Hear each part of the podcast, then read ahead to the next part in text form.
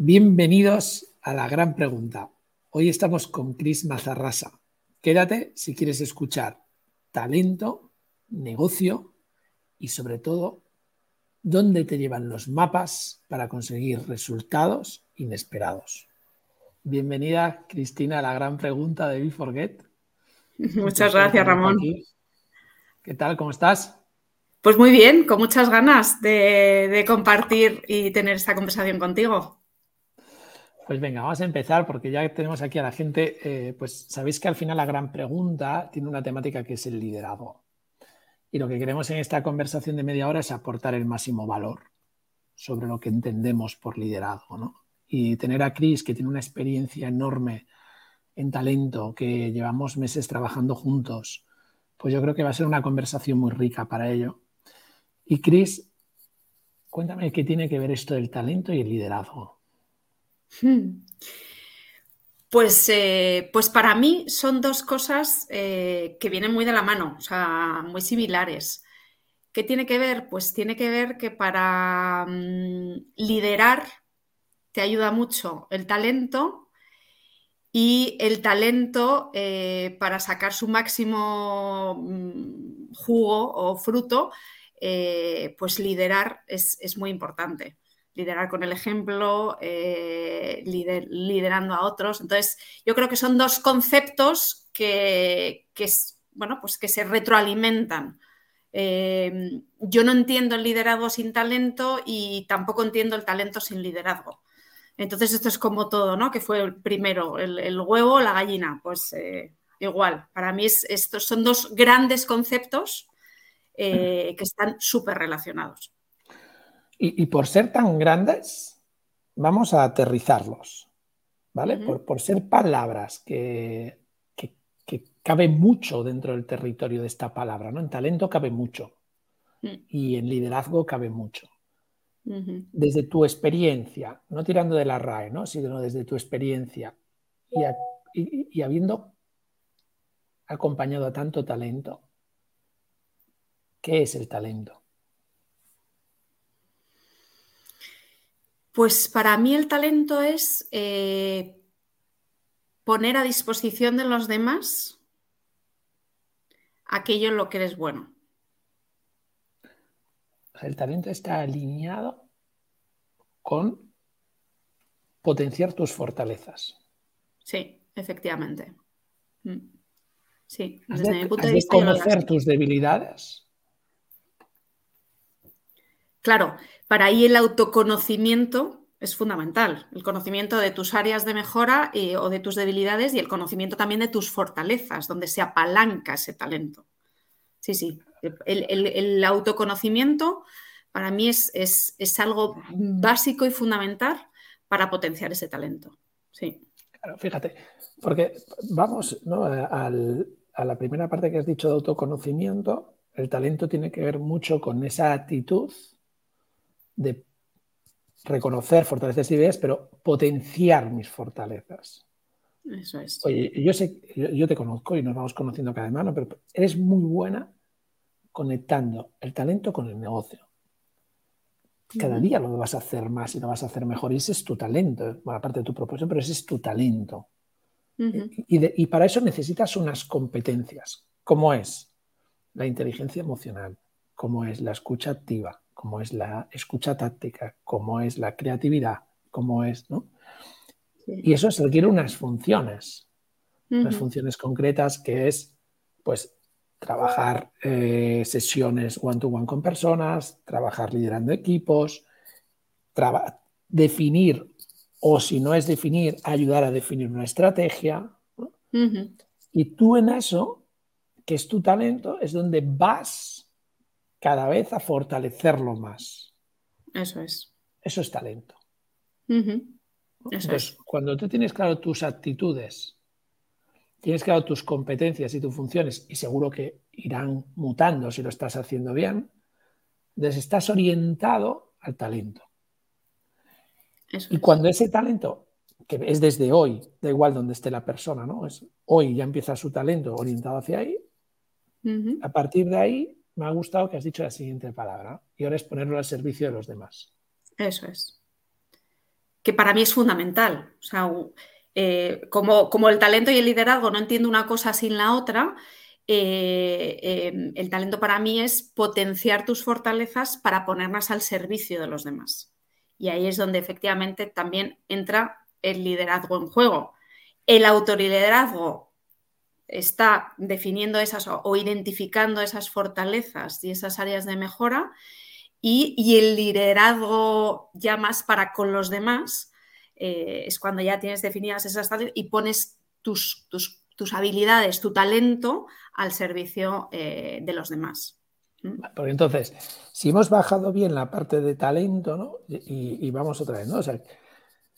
Hay unas actitudes con C que hay que tener, ¿no? Entonces, para mí, eh, si lo definimos, y además eh, siempre te escucho esta parte de tenemos que empezar por las emociones positivas, ¿no? Eh, esta parte donde, bueno, a mí me gusta mucho el método PERMA y tú me has hablado también, hemos conectado, ¿no? Pero empezar por esas posiciones. Entonces, si estás en el no puedo, lo primero es seguir deconstruyendo ese reto, seguir bajando y concretando más hasta, vale, con esto puedo.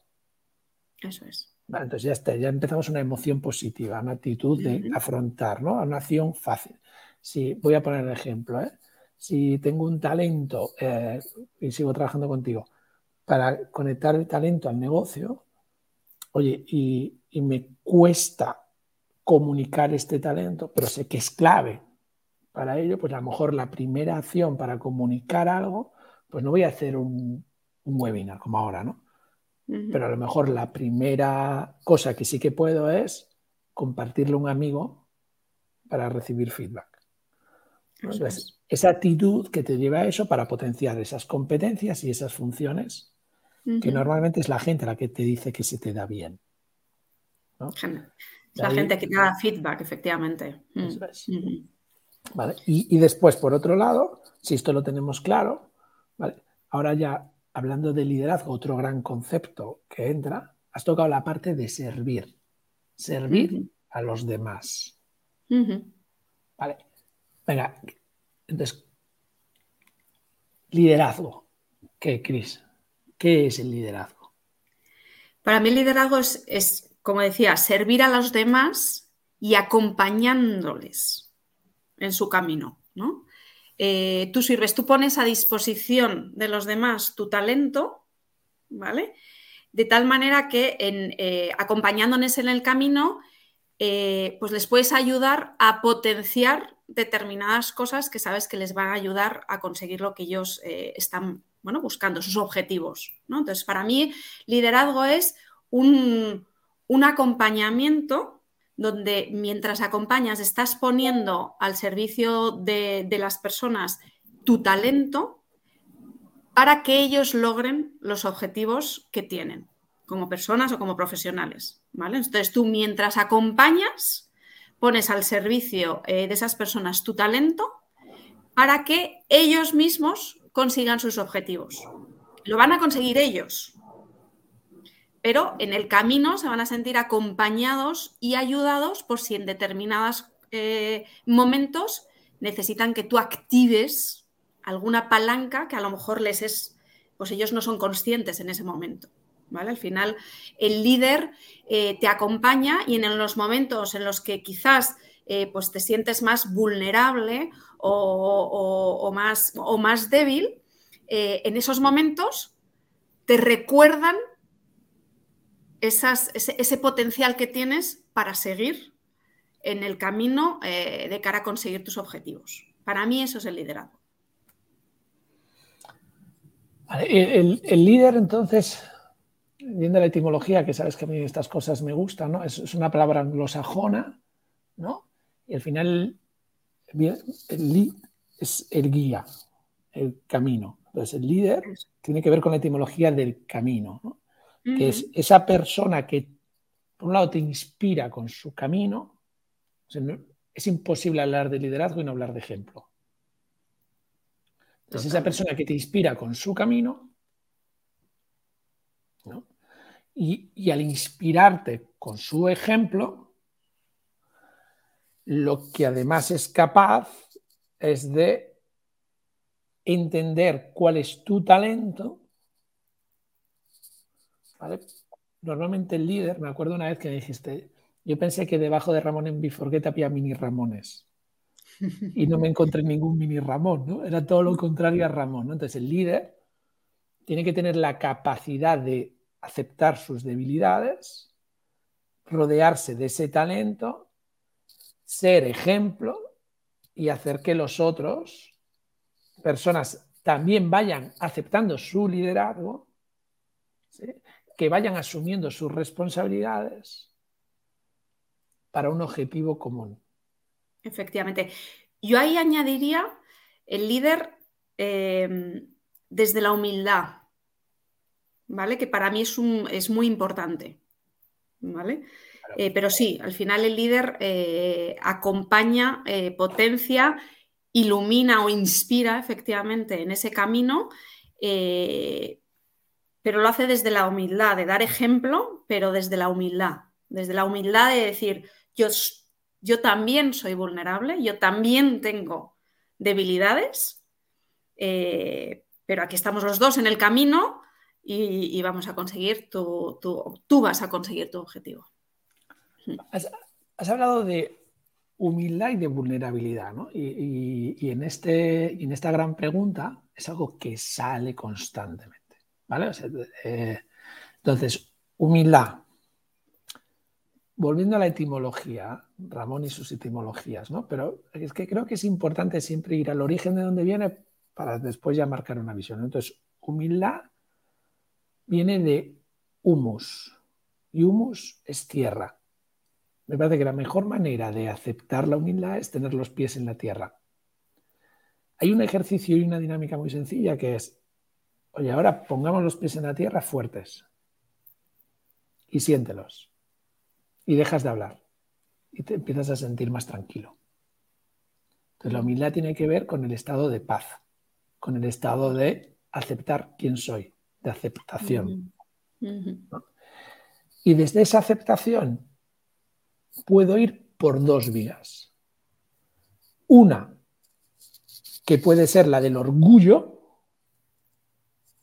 wow, que, como, que, fuerte que soy. Y dos, que puede ser la de la vulnerabilidad, que quiere decir, oye, en esto sí que lo soy, pero necesito ayuda en esto. Claro. Y cuando eres capaz de ser vulnerable, generas confianza. Confianza. Es la primera pirámide, la primera base de la pirámide de Lezioni. Eso es. Entonces, ¿un líder puede ser líder si no es vulnerable? No.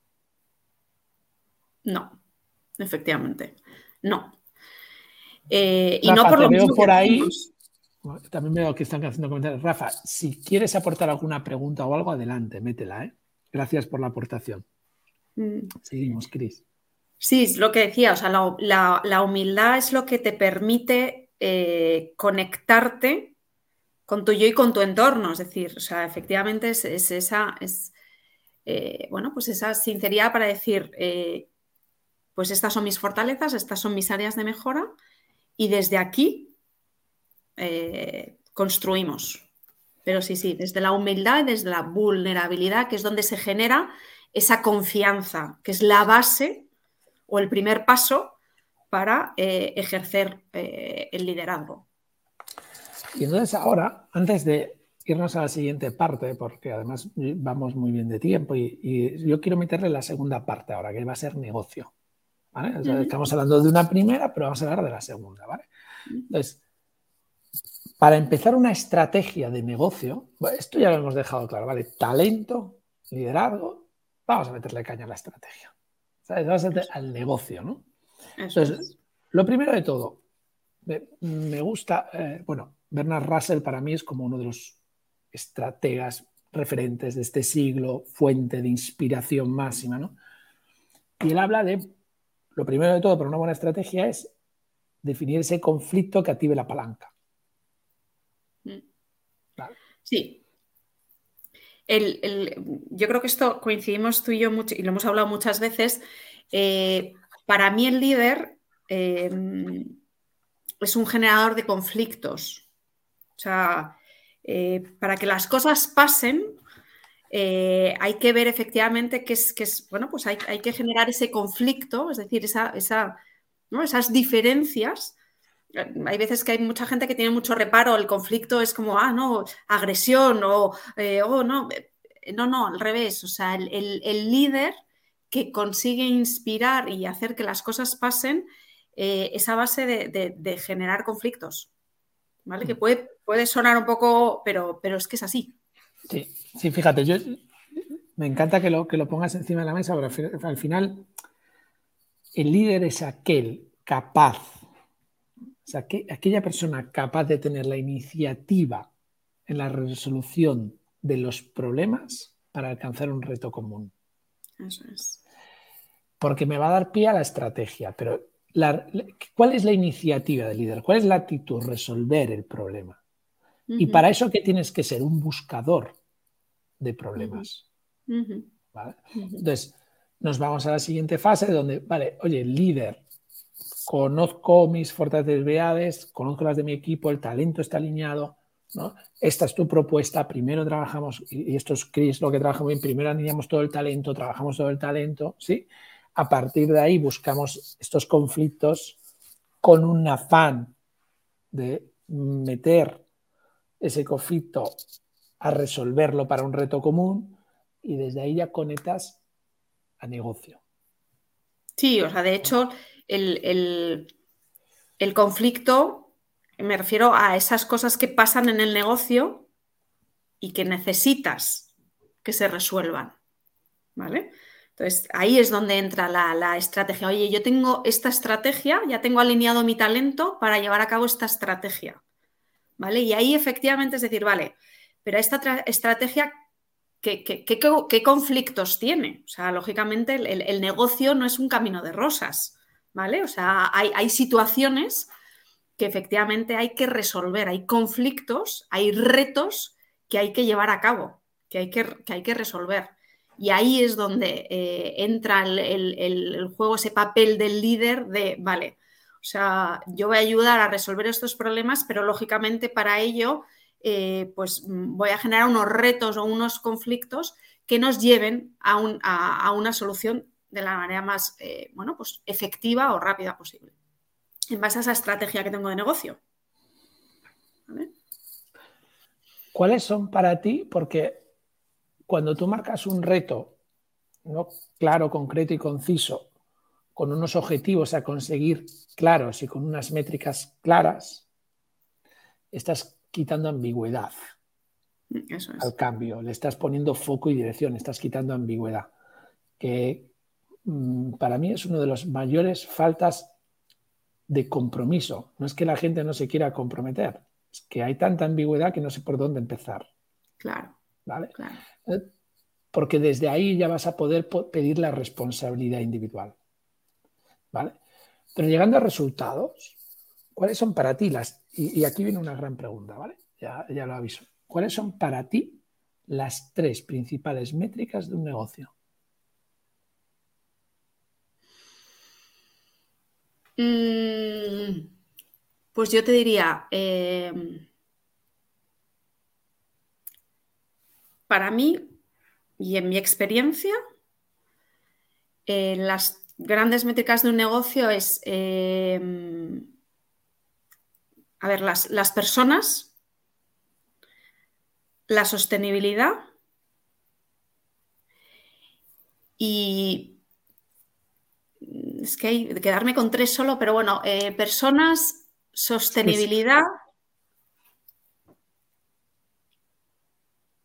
y resultados. O sea, o mm, Genial. llámalo, sí. Personas, eh, sostenibilidad de resultados. Me gusta. Eh, lo voy a intentar anclar más, ¿vale? Para, todos aquellos que eh, nos están siguiendo, para anclar más, ¿vale? lo de las tres es, porque al final los seres humanos, si nos quedamos con los tres cerditos, nos quedamos con... el número tres es fácil, ¿no? Si algunas veces te pasa esto de son cuatro, pues solo me acuerdo de tres, pero de tres es muy difícil que te ayudes. funciona nuestro cerebro así, ¿no? Entonces, también por aportar valor a todas estas personas. Y para mí, lo has definido que lo quiero aterrizar más. Lo primero, los resultados. Los resultados, para mí, hay una métrica muy importante en el negocio, es que dé beneficio. Está claro, sí. Entonces, el beneficio es una métrica a corto plazo. ¿Tú das beneficio o no? Porque si no das beneficio, tienes un sentido de urgencia de viabilidad y debes de poner el foco en dar beneficio. Eso es. Lo que pasa que dar beneficio a cualquier, a toda costa, no vale. ¿Por qué? Porque viene la siguiente métrica y la has puesto en personas. Para mí, déjame que te baje personas a NPS. ¿Vale? Sí, me parece Entonces, el NPS, vamos a medir el NPS de nuestros clientes y el NPS de nuestros empleados. Entonces, al final es, oye, muy bien, damos beneficio, pero es que además nuestro NPS, que es una métrica, para mí es más a medio, si te están recomendando tus clientes y te están recomendando tus empleados, colaboradores, ¿vale? Es que tu negocio tiene salud. Eso es. Es que hay valor, estás aportando valor, ¿vale? Y después la tercera métrica que has puesto es la sostenibilidad, ¿vale?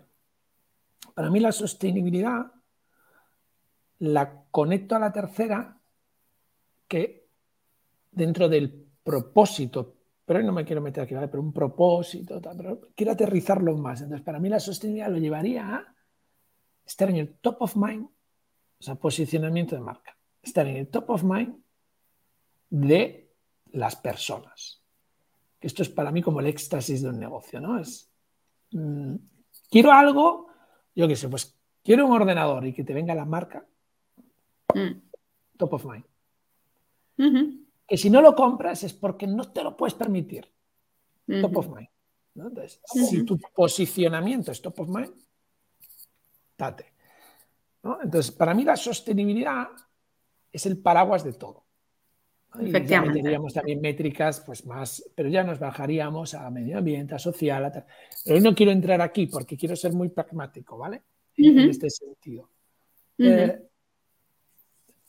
entonces, estas tres, ¿no?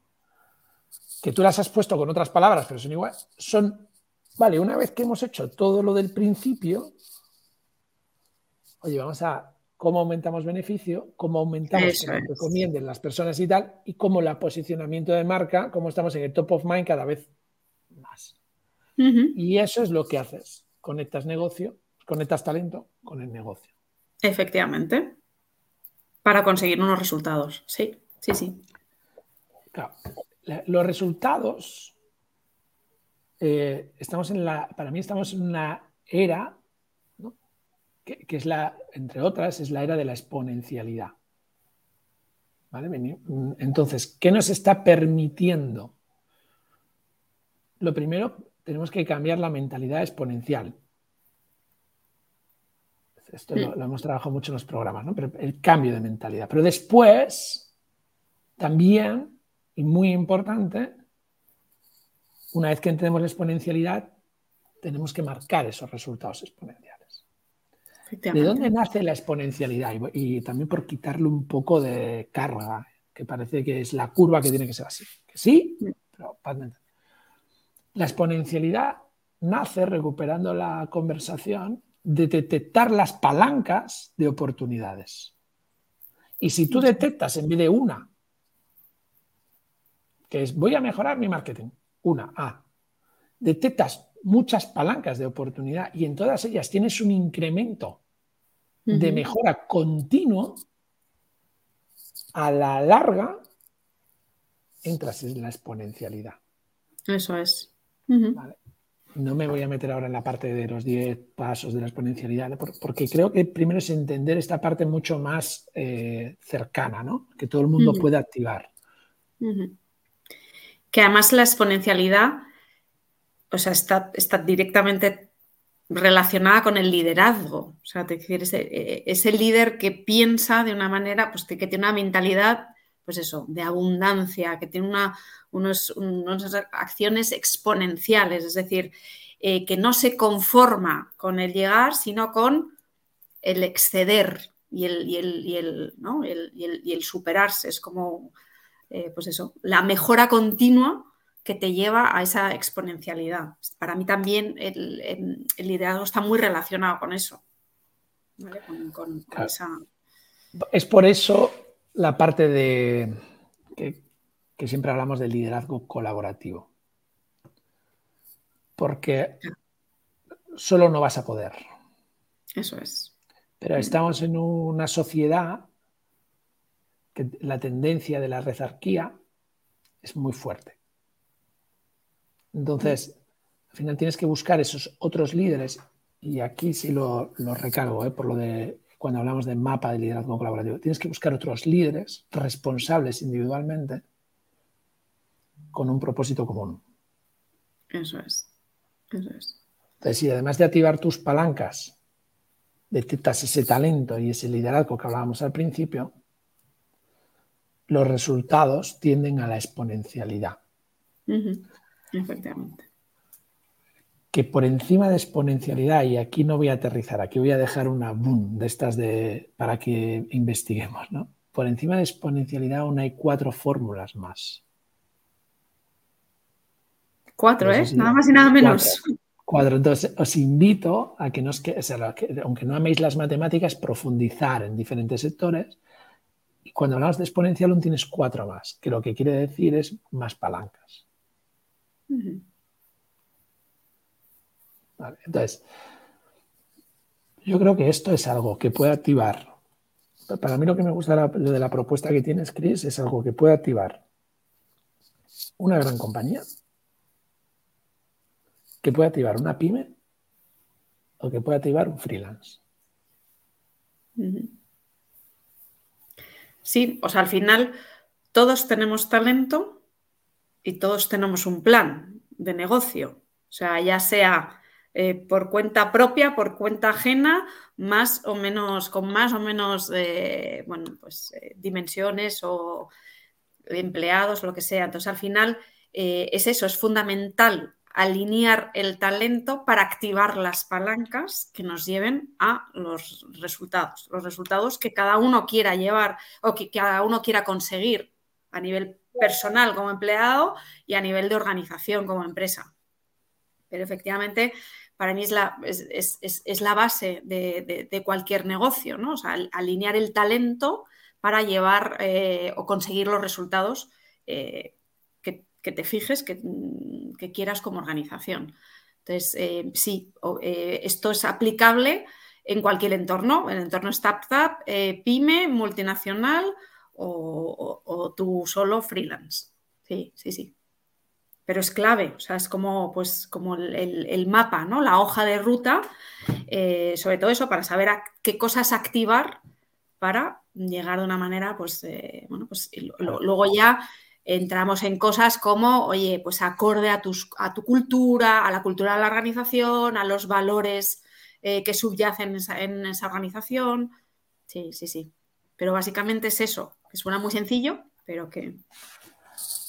Me, gusta porque, claro, lo has definido y ella has hablado de, has hablado de un mapa. A mí me gusta mucho el concepto mapa porque eh, no te doy la pastilla, que ya te lo soluciona, porque eso es algo complicado. Entonces, si tienes algo complicado, yo te doy una o sea, hay algo que lo soluciona. Lo que estás hablando tú es algo complejo. Entonces, mm. ¿por, qué ¿por qué hablamos de un mapa? Porque el mapa te ayuda a recorrer el camino, te lo facilita. Eso es. Pero, ojo, que para llegar hay una serie de complejidades que tienes que ir resolviendo por el camino. Y no siempre se llega al tesoro. Eh, y con esto cierro la parte ya de entrevista y te dejo de hacer esto, pero es. Y esa es la vulnerabilidad. Eso es. Eso es. Cris, eh, gracias por este tiempo. Y, siempre al final acabas cerrando, ¿no? ¿Qué, conclusión sacas tú? ¿Y a quién recomiendas la gran pregunta? ¿a quién recomiendas que pase por la gran pregunta? ¿Qué conclusiones saques a quién recomiendas? Pues las conclusiones que saco son que mm, en esta búsqueda, ¿no? de, en este mapa que cada uno tenemos, em, la conclusión es, puedes llegar o no al tesoro, pero siempre habrás aprendido. Y a lo mejor lo que pensabas que era un tesoro, o sea, has llegado a otra conclusión que es aún mejor. ¿Vale? Esa es, mi, conclusión. Y recomendaría, o sea, yo siempre digo, ¿eh? además, pues eso, unas veces se gana y otras se aprende. Eh, pero siempre, siempre ganas algo, ¿eh? ya sea a modo de aprendizaje, ya sea a modo de, de resultado. Y recomendaría la gran pregunta a, pues mira, a, un, a un ex jefe que tuve en una multinacional que se llama Daniel Laya, eh, que, para mí es una fuente de, inspiración y para mí es algo, algo fundamental en, un líder, ¿no? que sea una fuente de, inspiración para todo aquel que le rodea. Y para mí Daniel es, eh, Daniel Laya es, eh, bueno, pues creo que, creo que os puede aportar muchísimo a la comunidad y, seguro que está encantado de, participar y de colaborar. Pues te agradezco la conexión y te agradezco que hayas estado aquí compartiendo pues este propósito que tienes y esta mirada tan, tan buena para, para trabajar con las organizaciones y con las personas. Gracias. A vosotros. Muchas gracias a vosotros.